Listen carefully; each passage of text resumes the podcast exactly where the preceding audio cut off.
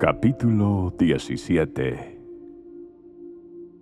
Oseas, hijo de Ela, comenzó a gobernar Israel durante el año 12 del reinado de Acaz en Judá y reinó en Samaria nueve años. Él hizo lo malo a los ojos del Señor, aunque no tanto como los reyes de Israel que gobernaron antes que él. Salmanasar, rey de Asiria, atacó al rey Oseas. Por eso Oseas se vio obligado a pagar un elevado tributo a Asiria sin embargo, Oseas dejó de pagar el tributo anual y conspiró contra el rey de Asiria al pedirle a So, rey de Egipto, que lo ayudara a liberarse del poder del rey de Asiria. Cuando el rey de Asiria descubrió la traición, tomó a Oseas por la fuerza y lo metió en la cárcel. Entonces el rey de Asiria invadió todo el territorio y sitió la ciudad de Samaria durante tres años. Finalmente, en el año 9 del reinado de Oseas, Samaria cayó y los israelitas fueron desterrados a Asiria, donde los establecieron en colonias en la región de Ala, en Gozán junto a la ribera del río Abor y en las ciudades de los Medos. Semejante desgracia ocurrió a los israelitas porque rindieron culto a otros dioses pecaron contra el Señor su Dios, quien los había sacado a salvo de Egipto y los había rescatado del poder del faraón, rey de Egipto. Habían seguido las prácticas de las naciones paganas que el Señor había expulsado de la tierra por delante de ellos, así como las prácticas que los reyes de Israel habían introducido. Los israelitas también habían hecho muchas cosas en secreto que no eran agradables al Señor su Dios. Se construyeron santuarios paganos en todas las ciudades, desde el puesto de avanzada más pequeño hasta la ciudad amurallada más grande. Levantaron columnas sagradas y postes dedicados a la diosa Acera en la cima de cada colina alta y debajo de todo árbol frondoso ofrecieron sacrificios en todas las cumbres de las colinas, tal como lo hacían las naciones que el Señor había expulsado de la tierra por delante de ellos. Así que el pueblo de Israel había hecho muchas cosas perversas, con lo que provocó el enojo del Señor.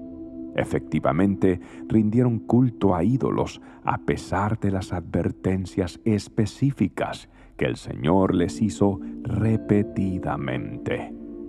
Una y otra vez el Señor envió a sus profetas y videntes para dar a Israel y a Judá la siguiente advertencia. Apártense de sus malos caminos, obedezcan mis mandatos y decretos, es decir, toda la ley que les ordené a sus antepasados que obedecieran y que les di a ustedes a través de mis siervos los profetas. Sin embargo, los israelitas no quisieron escuchar. Fueron tan tercos como sus antepasados, quienes se negaron a creer en el Señor su Dios. Rechazaron sus decretos y el pacto que Él había hecho con sus antepasados y despreciaron todas sus advertencias. Rindieron culto a ídolos inútiles, por lo cual ellos mismos se volvieron inútiles. Siguieron el ejemplo de las naciones vecinas, desobedeciendo el mandato del Señor de no imitarlas. Los israelitas rechazaron todos los mandatos del Señor su Dios e hicieron dos becerros de metal. Levantaron un poste dedicado a la diosa Cera y rindieron culto a Baal y veneraron a todas las fuerzas del cielo hasta sacrificaron a sus hijos y a sus hijas en el fuego. Consultaron con adivinos, practicaron la hechicería y se entregaron por completo al mal, con lo cual provocaron el enojo del Señor. Como el Señor estaba muy enojado con los israelitas, los barrió de su presencia. Solo la tribu de Judá quedó en la tierra. Pero aún los de Judá se negaron a obedecer los mandatos del Señor su Dios, ya que siguieron las prácticas perversas que Israel había introducido.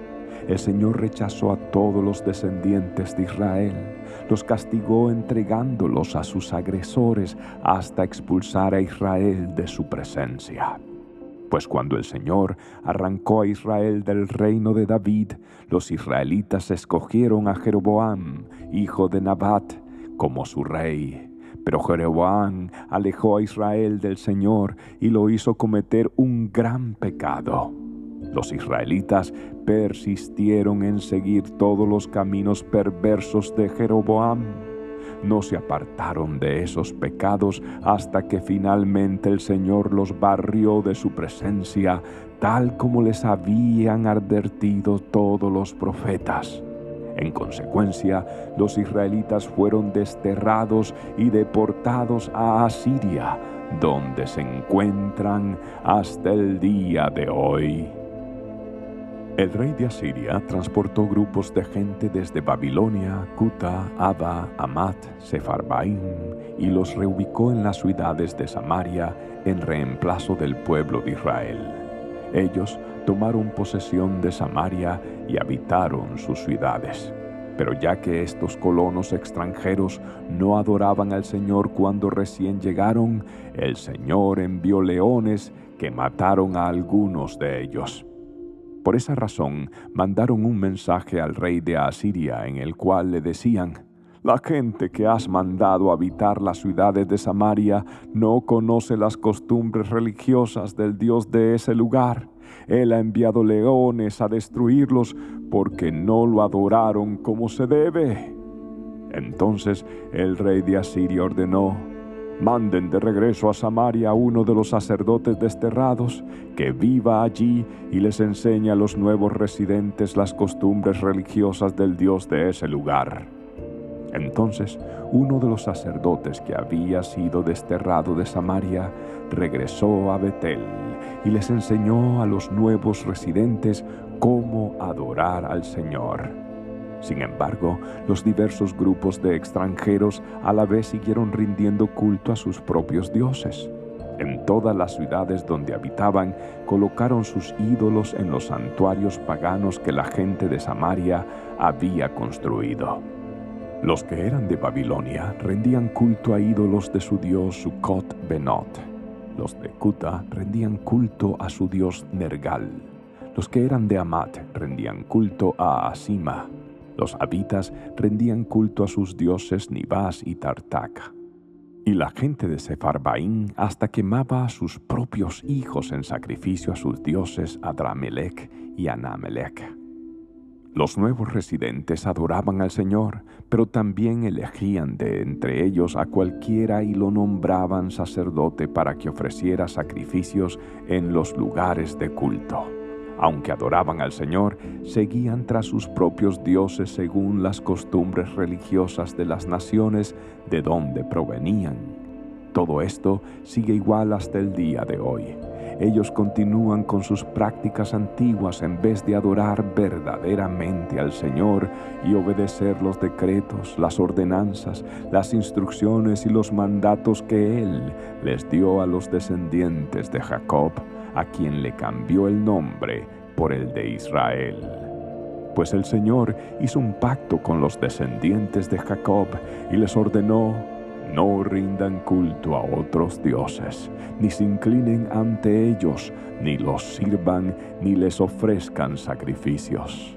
En cambio, adoren solo al Señor, quien los sacó de Egipto con gran fuerza y brazo poderoso inclínense solo ante Él y ofrezcan sacrificios únicamente a Él. En todo momento asegúrense de obedecer los decretos, las ordenanzas, las instrucciones y los mandatos que Él escribió para ustedes. No deben rendir culto a otros dioses. No olviden el pacto que hice con ustedes y no rindan culto a otros dioses Adoren solo al Señor su Dios. Él es quien los librará de todos sus enemigos.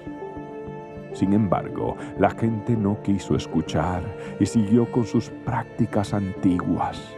Así que, si bien los nuevos residentes adoraban al Señor, también rendían culto a sus ídolos y hasta el día de hoy sus descendientes hacen lo mismo.